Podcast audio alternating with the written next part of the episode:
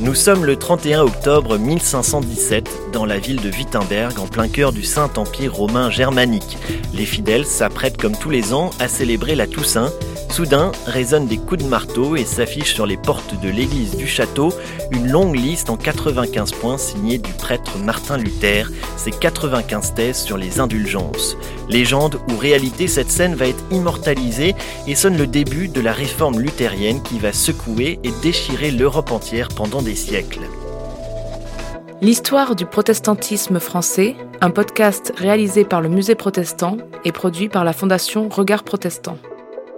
Épisode 1 Luther et la Réforme. Pour nous accompagner dans cet euh, épisode inaugural de l'histoire française du protestantisme, nous sommes en compagnie d'Olivier Millet, professeur émérite à Sorbonne Université. Vous êtes euh, spécialiste de Calvin, notamment. Dans ce premier épisode, nous allons évoquer une autre figure, celle de Luther. Bonjour. Bonjour. Vous, Martin Luther, reconnaissez-vous ces livres? Ces livres contiennent des hérésies contre notre Sainte Église. Reniez-vous ce que vous avez écrit? Je ne peux renoncer à tous mes travaux car ils ne sont pas tous pareils. D'abord, il y a ces livres dans lesquels j'ai décrit la foi chrétienne et la vie, si simplement que même mes détracteurs ont admis que ces travaux étaient utiles. Renier ces écrits serait impensable.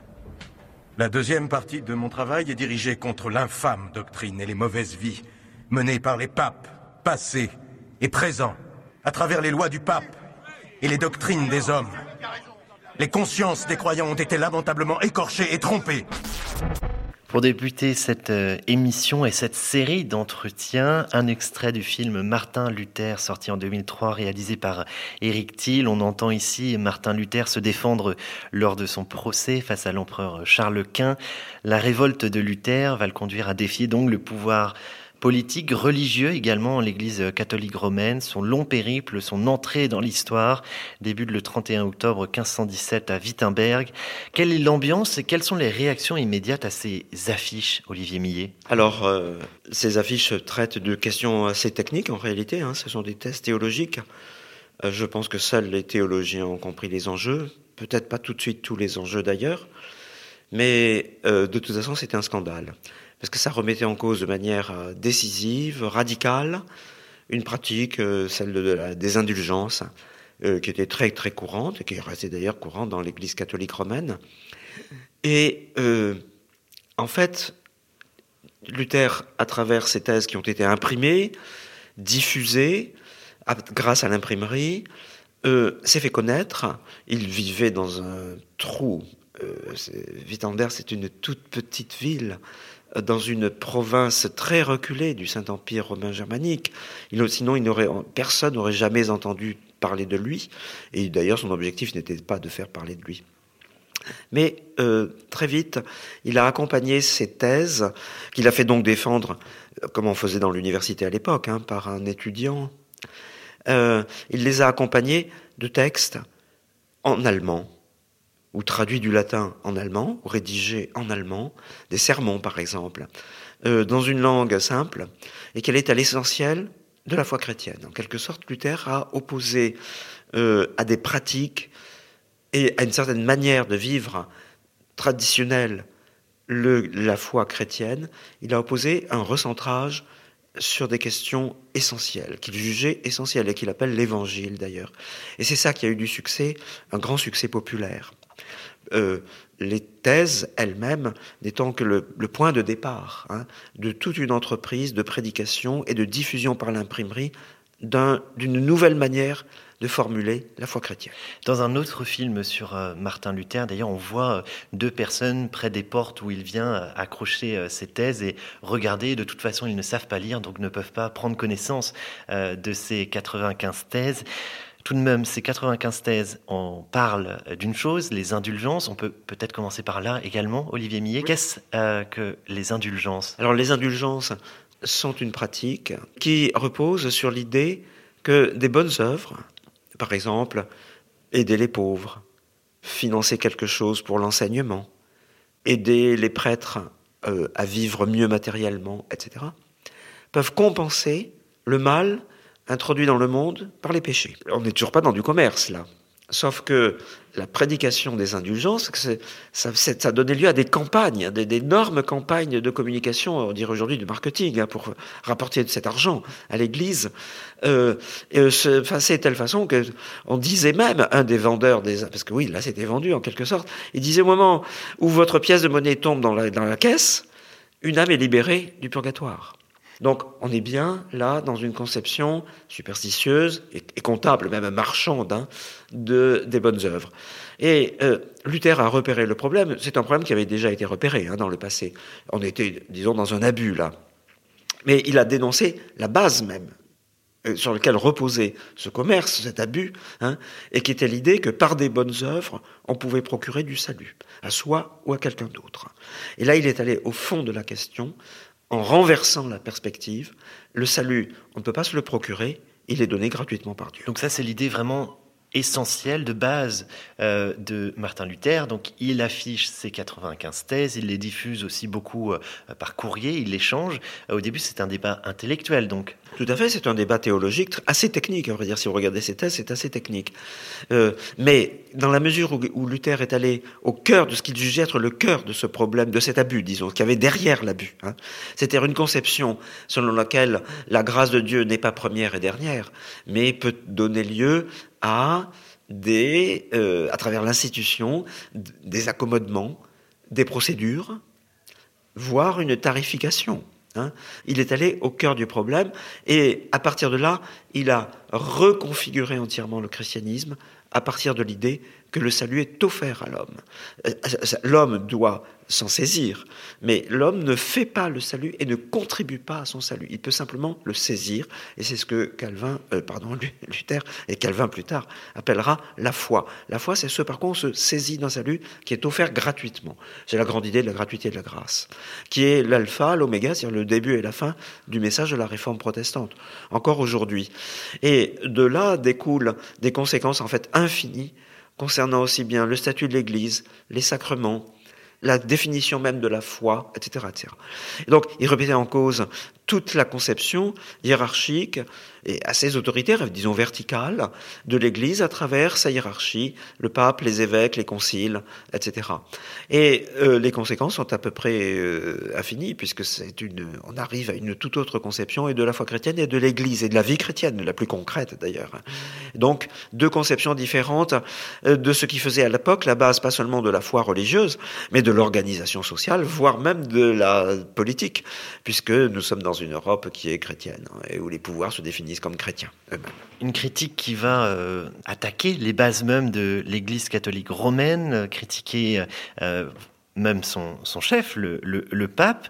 à la base, Martin Luther, il ne vise pas, vous l'avez dit d'ailleurs, il découvre les conséquences de ses thèses au fur et à mesure, et au fur et à mesure aussi des critiques. Tout à fait, c'est à travers les contradictions qu'il a rencontrées qu'il a été obligé lui-même d'éclaircir ce qui était en fait inclus, contenu dès le départ dans sa propre pensée, c'est-à-dire dans l'idée de ce, euh, de caractère gratuit de la grâce divine, du salut de l'homme dans la perspective chrétienne. Et ses adversaires, lui opposant des arguments comme celui de l'autorité, de la tradition, etc., il a dû démonter les arguments de ses adversaires, et donc petit à petit se sont fixés ce qu'on appelle des fronts confessionnels, c'est-à-dire deux conceptions différentes de la foi chrétienne la conception protestante d'inspiration luthérienne et la conception catholique romaine. Donc c'est un processus effectivement progressif de développement en quelques années, mais c'est donc l'affichage des thèses est 1517, mais en 1521, on a à peu près déjà toutes les doctrines protestantes qui découlent du message luthérien de la gratuité de la grâce sont exprimées par Luther, à peu près toutes. L'histoire du protestantisme français. Les critiques auparavant, l'Église les avait soit réprimées, soit euh, finalement euh, acceptées. Cette fois-ci, euh, c'est un vrai schisme au sein de, de la chrétienté européenne, déclenché donc par un homme, Martin Luther. On va expliquer un peu qui était Martin Luther. Il naît en 1483 en Saxe, décédera en 1546 et sa vie va basculer lors d'un violent orage. C'est ça en tout cas la légende de Martin Luther. Oui, voilà. Ça, ce sont des récits qui ont été donnés par Luther lui-même un peu à la fin de sa vie. Hein. Alors donc euh, peut-être qu'il a euh, reconstitué un peu sa vie. En tout cas, il explique sa vocation religieuse, effectivement, comme c'était souvent le cas d'ailleurs à l'époque, hein, par un traumatisme. Hein. Là, c'est l'histoire de l'orage, etc., qui l'aurait mis en quelque sorte devant euh, la vie et la mort. Hein. Bon, et, c'est-à-dire dans une situation où il devait se décider pour l'essentiel, et donc là, c'était une vocation monastique, euh, à laquelle d'ailleurs euh, son père était opposé. Et il a mené une vie de moine, la meilleure possible. Il n'est pas du tout un moine déméritant, mais qui a été très pénible pour lui, car il était c'est là aussi c'est le récit qu'il donne hein, assez tardivement hein, de, tout cela. Il était obsédé par l'idée qu'il n'arrivait pas justement dans une conception traditionnelle des bonnes œuvres, où à force de faire des bonnes œuvres, on contribue à son propre salut, qu'il n'arrivait pas à euh, jamais atteindre l'état de sérénité et de paix devant Dieu à laquelle il aspirait. Et donc il expliquera plus tard, sur un plan biographique, plutôt à la fin de sa vie, que c'est en tombant sur un passage de l'Épître aux Romains, euh, qui est une citation de l'Ancien Testament d'ailleurs, mais ça c'est sous la plume de, Saint Paul dans le Nouveau Testament, dans l'Épître aux Romains, euh, le juste vivra de la foi, euh, et que la justice, d'autre part, de Dieu, ce n'est pas la justice que Dieu exige de l'être humain, mais c'est la justice que Dieu offre gratuitement à l'être humain, et qu'alors ses yeux se seraient entièrement ouverts devant ce qui lui semblait être le cœur du message chrétien. Alors, ça c'est ce qu'il a expliqué tardivement. Cela dit, euh, on voit bien dans son œuvre de jeune théologien, effectivement, ce thème apparaître progressivement, se préciser, et, euh, on voit Luther en tirer toutes les conséquences, notamment sur, à propos de l'affaire des indulgences, comme on l'a signalé tout à l'heure. Martin Luther, esprit euh, brillant, euh, personnage charismatique et bon orateur également? Ah oui. Alors, au départ, Martin Luther est en fait, comme moi, n'est professeur de théologie. Hein. il est estimé dans son monastère. Et il donne des cours, c'est-à-dire d'écriture sainte. Il fait de l'exégèse biblique. Ce n'est pas un humaniste à la différence des réformateurs de la génération suivante. Ça n'est pas un humaniste, il se situe dans le cadre de la culture la plus scolastique, la plus traditionnelle de la fin du Moyen Âge. Euh, mais euh, en devant s'expliquer, après l'affichage de ses thèses qu'il a fait soutenir sur le cœur de sa pensée religieuse, il a manifesté des dons d'écrivain en latin et en allemand absolument extraordinaires. C'est un très très grand écrivain, effectivement. C'est-à-dire qu'il est capable de dire des choses très profondes de manière simple et compréhensible par tout le monde. Et ça aussi, c'était complètement nouveau. C'est pas seulement la doctrine de Luther qui est nouvelle, c'est la maîtrise de ce moyen de communication qui est lié bien sûr à l'imprimerie dans son cas, puisque cette parole était immédiatement répercutée dans d'innombrables éditions, impressions de ces petits textes dont j'ai parlé, sermons, méditations, etc et une maîtrise donc de euh, une manière d'aller au cœur des choses, des problèmes spirituels qui intéressaient et même obsédaient les gens à cette époque, qui intéressaient la population, d'aller au cœur des choses d'une manière simple, claire et incisive, en même temps que euh, belle euh, sur le plan de la langue euh, et du style, non sans humour. C'est un très grand écrivain, sa palette est assez riche. Donc ça aussi, cela a imposé en quelque sorte auprès d'un très large public ces idées qui ont été favorisées par ces dons qu'on peut appeler des dons littéraires. Il s'appuie pour la diffusion de ces idées qui vont se diffuser dans toute l'Europe sur une technologie nouvelle. L'imprimerie, ça va être un outil déterminant. Absolument, parce que Luther n'est pas le premier théologien au cours des siècles, des, très longs siècles du Moyen Âge, à avoir émis des doctrines théologiques hétérodoxes ou condamnées comme hétérodoxes. Euh, il y a eu avant lui ce qu'on à partir de la réforme protestante des pré-réformateurs qui ont précédé Luther, mais il y a eu bien d'autres hétérodoxes qui cependant n'ont pas eu le succès de Luther, c'est-à-dire disons de la réforme protestante. Pourquoi? Tout simplement parce que si je prends le cas de Wycliffe en Angleterre, il s'adressait à un milieu théologien. Si je prends le cas de Jean Hus en Bohême, donc à Prague, euh, lui s'adressait en tchèque, à la population tchèque aussi bien qu'en latin. Mais et il a fait de sa réforme, euh, il a créé à partir sa réforme, euh, donc au XIVe siècle, quelque chose, un, véritable mouvement populaire, avec d'ailleurs l'appui aussi des autorités. Mais il n'y avait pas l'imprimerie dans, pendant tous ces longs siècles de la fin du Moyen Âge, il n'y a pas l'imprimerie. Donc c'est seulement la prédication orale qui permettait de diffuser et de faire se répercuter un message auprès d'une large population. Mais les limites de l'oralité sont assez claires. Quand on change de langue, eh bien, euh, la, transmission par la prédication s'arrête. Ou quand, comme c'est le cas de Hus, euh, on s'adresse d'abord et en priorité à un public local, voire national, tandis que l'imprimerie permet à des écrits d'être exportés en quelques semaines d'une extrémité de l'Europe à une autre extrémité de l'Europe. Et comme c'est en latin au départ, et que le latin est une langue universelle en Europe à cette époque, il est très facile, en quelques semaines, d'importer euh, les exemplaires imprimés d'une œuvre, de la traduire et donc de la faire imprimer dans une nouvelle langue. Donc nous entrons dans un monde globalisé, au moins au niveau européen, euh, par le marché économique qu'est le livre, car cette diffusion par le livre, c'est une industrie. Euh, on a intérêt à imprimer des livres, même s'il est dangereux d'imprimer des livres hétérodoxes ou condamnés. Donc c'est un véritable marché que rien pratiquement ne peut arrêter. L'imprimé joue un rôle absolument essentiel, irréversible dans la diffusion des idées de Luther et donc pour l'extension de la réforme protestante. La diffusion, la publication de ces ouvrages euh, le mène euh, au procès, plusieurs procès, euh, l'un face à l'empereur Charles Quint qui le met au banc du Saint-Empire romain germanique. Martin Luther trouve alors refuge chez le prince de Saxe. Rapidement, il va obtenir le soutien de, de membres de l'élite. Qu'en est-il du soutien de la population? Il vient rapidement également ce soutien populaire? Oui, oui, tout à fait. Il y avait en Allemagne, avant la réforme protestante, un très vif ressentiment contre l'Église romaine, qui ne, voulait pas dire que les Allemands, euh, les populations du Saint-Empire romain germanique voulaient se détacher de l'Église romaine, et surtout pas pour des raisons religieuses, mais c'était un ressentiment politique et financier. Les habitants du Saint-Empire ressentaient, avaient un complexe d'infériorité vis-à-vis des Italiens qui avaient sans doute un complexe de supériorité. Ils se sentaient aussi exploités sur le plan religieux, puisque le système religieux de l'époque, on l'a vu avec les indulgences, consiste à faire venir de l'argent de la population croyante dans les caisses de l'institution romaine. Cet argent, d'ailleurs, pour les indulgences, servait à financer la construction de la basilique Saint-Pierre à Rome.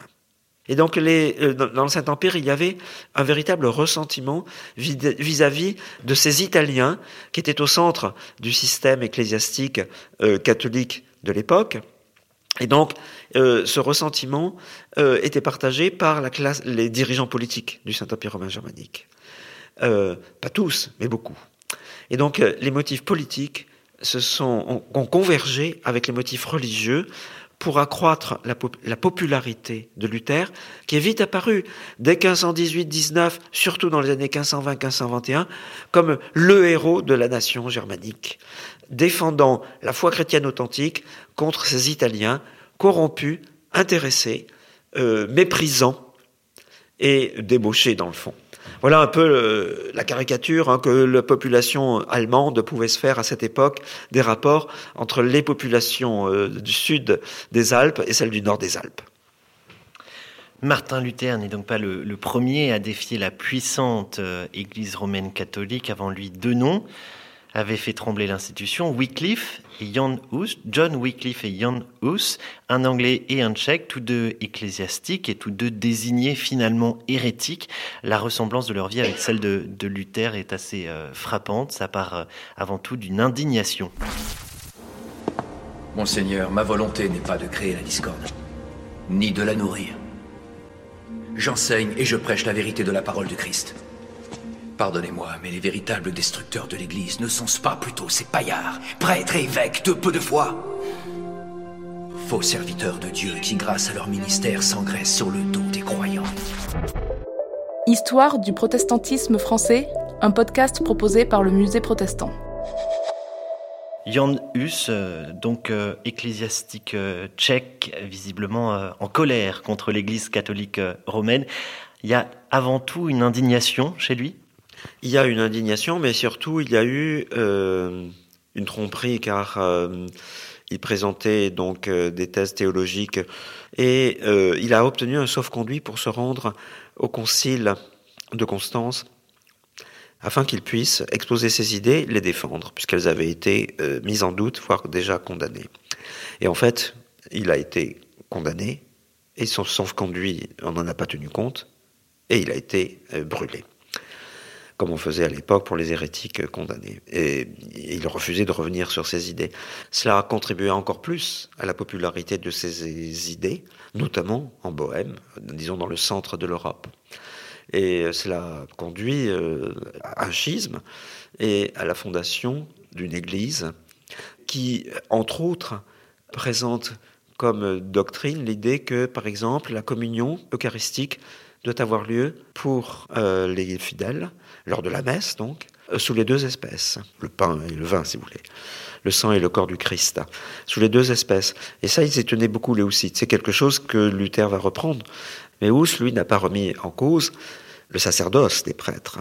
Alors que Luther, lui, euh, assez rapidement, apparaît sous sa plume euh, l'idée que, au nom du sacerdoce universel de tous les fidèles, qu'il n'y a pas de différence radicale ou essentielle entre les laïcs et les religieux. Luther abolit tout simplement le statut des religieux. Et les ministres protestants, à partir de la réforme de Luther, ne sont pas des prêtres, mais ils exercent un ministère à l'intérieur de l'Église qui est nécessaire, dont on ne peut pas se passer, mais ils exercent un ministère qui ne change pas la nature, en quelque sorte, de leur statut par rapport aux laïcs dans l'Église. Alors ça, on ne trouve pas ça chez, Jean Hus, hein, pas du tout. Signe de l'importance de ces personnages, la filmographie les concernant est, très riche et démontre de l'intérêt qu'ils suscitent encore aujourd'hui. Euh, je vous propose d'écouter un extrait de film, cette fois du film John Wycliffe, L'étoile du matin. Within this bill, we have uncovered the damnable heresies of this pernicious schoolman, John Wycliffe. He attacks the very foundation of the church, declares it lawful for any man to preach the word of God, refutes the necessity of the authorization of the apostolic see. This Wycliffe would have the people here preaching from any common man who could open a copy of the scriptures. On entend là dans cet extrait, Olivier Millet, la panique des responsables de l'Église euh, catholique romaine en Angleterre face à ce personnage, euh, John Wycliffe. C'est vraiment une panique qui les, qui les prend. Ah bien sûr, parce que le, aussi bien que Wycliffe que Hus, et puis Luther ensuite, remettent de toute façon en cause le fonctionnement hiérarchique de l'Église catholique romaine, qui était euh, l'Église universelle en Occident, en Occident, dans l'Europe occidentale, pas en Orient mais à cette époque en Europe occidentale. Il le dit, il remet en cause les, les, fondations de notre Église. Tout à fait. Et donc, euh, euh, dans une société où le principe hiérarchique et d'autorité euh, était à la fois social, politique et religieux, et les choses se confondant un peu, il faut le dire aussi, hein, une thèse, des thèses théologiques qui allaient dans ce sens, et c'est le cas pour ces trois réformateurs, effectivement, poser un énorme problème. Ce sont des, coups de boutoir euh, successifs, John Wycliffe, Jan Hus et finalement Martin Luther. Tout à fait. En réalité, l'Église de la fin du Moyen Âge est une institution en crise, totalement en crise. Tout le monde en a conscience et tout le monde le dit, y compris les gens qui entourent le pape. Euh, on aspire à une réforme, tout le monde le dit. On n'est pas d'accord sur les moyens de la réforme, et cette réforme est de concile en concile, il y a eu des conciles à la fin du Moyen Âge, est constamment repoussée. Elle n'a jamais eu lieu. Elle n'aura lieu finalement qu'après la réforme protestante, avec le Concile de Trente, donc dans les années 1540-1560, 1540 à 1560 environ, elle n'aura lieu, mais qu'après la réforme protestante. C'est pour ça qu'on l'appelle la contre-réforme catholique, comme si c'était simplement une réaction contre la réforme protestante. Elle aura lieu trop tard pour concerner l'ensemble de la chrétienté occidentale, puisque des morceaux entiers se seront détachés en suivant la réforme protestante. Mais donc c'est une institution en crise, et la crise remonte, à vrai dire, au XIVe siècle, à la papauté d'Avignon, à la concurrence de plusieurs papes, et euh, c'est-à-dire en réalité à l'intrication du pouvoir politique et du pouvoir religieux, et à leur conflit aussi du pouvoir politique. Là, c'était le, roi de France pour Avignon. Euh, qui avait voulu mettre la main sur la papauté. Donc plusieurs papautés simultanées. Et l'Église catholique romaine ne s'est jamais remis totalement de ces crises, qui sont des crises successives, qui se manifestent par une aspiration à la réforme, qui aura lieu des deux côtés, mais après la réforme protestante. Trop tard finalement. Exactement, trop tard. Euh, et même d'ailleurs, euh, le Concile de Trente, qui a réformé l'Église catholique de manière considérable et pour des siècles, n'est pas allé jusqu'au bout. Par exemple, il n'a pas touché au système euh, ou plutôt il a laissé aux instances nationales et locales le soin de toucher au système du financement de l'Église, qui est un, problème extraordinairement euh, délicat et dans certains cas scandaleux. Et là, il n'a pas pu s'emparer de cette question, c'était trop trop grave, euh, il y avait trop d'implications locales, etc. Et chaque Église nationale, par exemple en France, l'Église catholique, va essayer de résoudre à sa manière, en moralisant, disons en quelque sorte, le, ce, ce système socio et, social et financier de l'Église. Ce que les églises protestantes, elles, ont fait de manière radicale dès la réforme protestante. Donc, euh, une réforme, oui, qui s'est faite après la réforme protestante, qui se poursuit du côté protestant, qui est du côté catholique à partir du Concile de Trente, qui s'installe pour entrer progressivement dans la réalité, surtout à partir du XVIIe siècle. Hein, il faudra des décennies pour que la, contre-réforme catholique euh, transforme la vie de ceux qui étaient restés fidèles euh, à Rome. Nous avons évoqué ensemble, Olivier Millet, la naissance du protestantisme, le processus qui amène Martin Luther à afficher ses 95 thèses, mais aussi la diffusion d'ampleur euh, de l'ensemble de ces théories dans, toute euh, l'Europe. Est-ce qu'on sait le regard que portait euh, Martin Luther sur, son œuvre, ce qu'il avait accompli et, comment s'était développée la réforme en Europe Alors, Là aussi, j'ai dit tout à l'heure que Luther, c'est un théologien respectable, mais qui vit dans une université, une petite université, dans un coin perdu du Saint-Empire romain germanique. Et Luther n'a jamais pris en main la réforme protestante au plan européen. Il s'est jamais intéressé. Il s'est intéressé à ce qui se passait dans le Saint-Empire romain germanique. Oui, il, il, a écrit un très beau texte, l'appel à la noblesse chrétienne de la nation allemande, bon, où il propose des réformes d'ailleurs du système scolaire, du système d'assistance publique, euh, de la vie chrétienne en général. C'est très concret, c'est un très beau texte, mais ça ne s'adresse qu'à des gens qui vivent dans le Saint-Empire romain germanique, c'est dans un cadre politique, social et juridique très particulier. Luther, donc, lui, ne s'intéresse pas vraiment à ce qui se passe ailleurs. Mais il a tout de suite eu à ses côtés des théologiens, notamment Philippe Mélenchon, qui eux ont une, ce sont des humanistes, qui ont une vision internationale, qui partagent la culture humaniste internationale. Et ses collaborateurs, eux, ont eu conscience des répercussions du message de Luther au-delà des frontières du Saint-Empire romain germanique, que ce soit en Italie, en France, en Angleterre, dans les pays scandinaves, etc. Et donc, euh, ce n'est pas Luther qui euh, aurait pu avoir euh, conscience de mener une entreprise sur le plan européen, voire mondial, pas du tout. Hein. C'est le groupe hein, de, des théologiens qu'il y a autour de lui, à Wittenberg, et puis ce, tout un réseau hein, de théologiens qui sont en général d'anciens prédicateurs. Il y a des relais qui se créent, des réseaux, des gens qui s'écrivent, et c'est eux qui vont prendre en main la diffusion de la réforme protestante au plan européen. Influence euh, spirituelle, politique, économique, musicale, même Martin Luther a eu une influence euh, déterminante dans, l'histoire de l'Europe. Il y a peu de personnages comme lui quand même. Absolument. Vous parliez justement par exemple de la musique, mais Luther euh, qui a donc écrit une liturgie, une nouvelle liturgie de la messe, la messe allemande, donc en allemand, en langue vernaculaire, ce qui était absolument inouï à l'époque, puisque la liturgie est uniquement latine jusqu'à Luther, en Occident. Il a également composé pour le nouveau culte chrétien des poèmes mis en musique. Lui-même était très musicien, il adorait la musique. Et il disait d'ailleurs que la musique était le principal instrument dont l'homme dispose pour mener une vie heureuse et pour se libérer du péché et se tourner vers Dieu. Il a composé donc des cantiques qui ont eu un succès prodigieux. C'est un, très bon poète aussi. Et ça a contribué à la diffusion de la réforme protestante. C'est pas seulement donc un théologien très profond, euh, un homme qui a compris tous les enjeux de sa propre pensée et qui en a tiré les conséquences, mais c'est aussi un grand écrivain et c'est un poète. Donc évidemment, cette multiplicité de dons explique aussi la, la manière dont son message s'est diffusé à travers des supports très variés. Euh, il a favorisé également l'expression artistique avec euh, les cradars qui sont autour de lui et qui, se rallient à la réforme luthérienne et qui peignent, une, qui créent une nouvelle peinture hein, d'inspiration protestante avec une nouvelle iconographie de la foi chrétienne. Donc c'est sur tout le plan de tous les médias que la réforme protestante arrive à transposer euh, en s'exprimant donc théologiquement et spirituellement, à transposer ces thèmes de manière à créer une nouvelle culture chrétienne. Martin Luther est un personnage euh, qui aura été, on, l'a évoqué, controversé tout au long de sa vie et jusqu'à la fin, car seulement trois ans avant sa mort, il publie un, livre, un pamphlet d'une extrême violence, non contre l'Église catholique romaine, mais cette fois contre les Juifs. Cela s'intitule Les Juifs et leurs mensonges. C'est une liste très détaillée Premier point, tout d'abord, mettre le feu à leur synagogue ou école. En second, je conseille que leur maison soit rasée et détruite. En trois, je conseille que tous leurs livres de prière et écrits talmudiques qui servent à apprendre une telle idolâtrie, leurs mensonges, leurs malédictions et leurs blasphèmes leur soient retirés. Bien sûr, il ne faut pas du tout interpréter la réforme protestante de Luther, ni celle de Calvin d'ailleurs, à la lumière du libéralisme, des idées libérales du XVIIIe ou du XIXe siècle.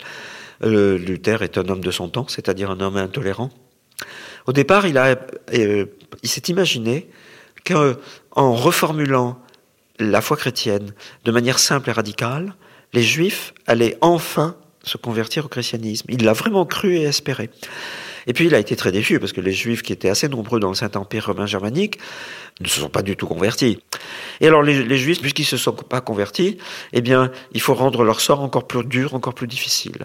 Et là, il produit un texte d'une violence inouïe où il appelle les autorités civiles à exercer euh, dans la manière la plus stricte, c'est-à-dire la plus violente en réalité, si on adopte un point de vue moderne, hein, euh, la discipline contre la population juive. Ce texte euh, extraordinairement euh, monstrueux euh, exprime très bien un anti-judaïsme qui était très courant, en particulier à la fin du Moyen Âge, et en particulier dans le Saint-Empire romain germanique. Donc il ne faut pas identifier ce dernier texte de Luther, qui est monstrueux, avec l'ensemble des attitudes protestantes, bien qu'elles restent majoritairement anti-juives à cette époque et jusqu'au XVIIIe siècle.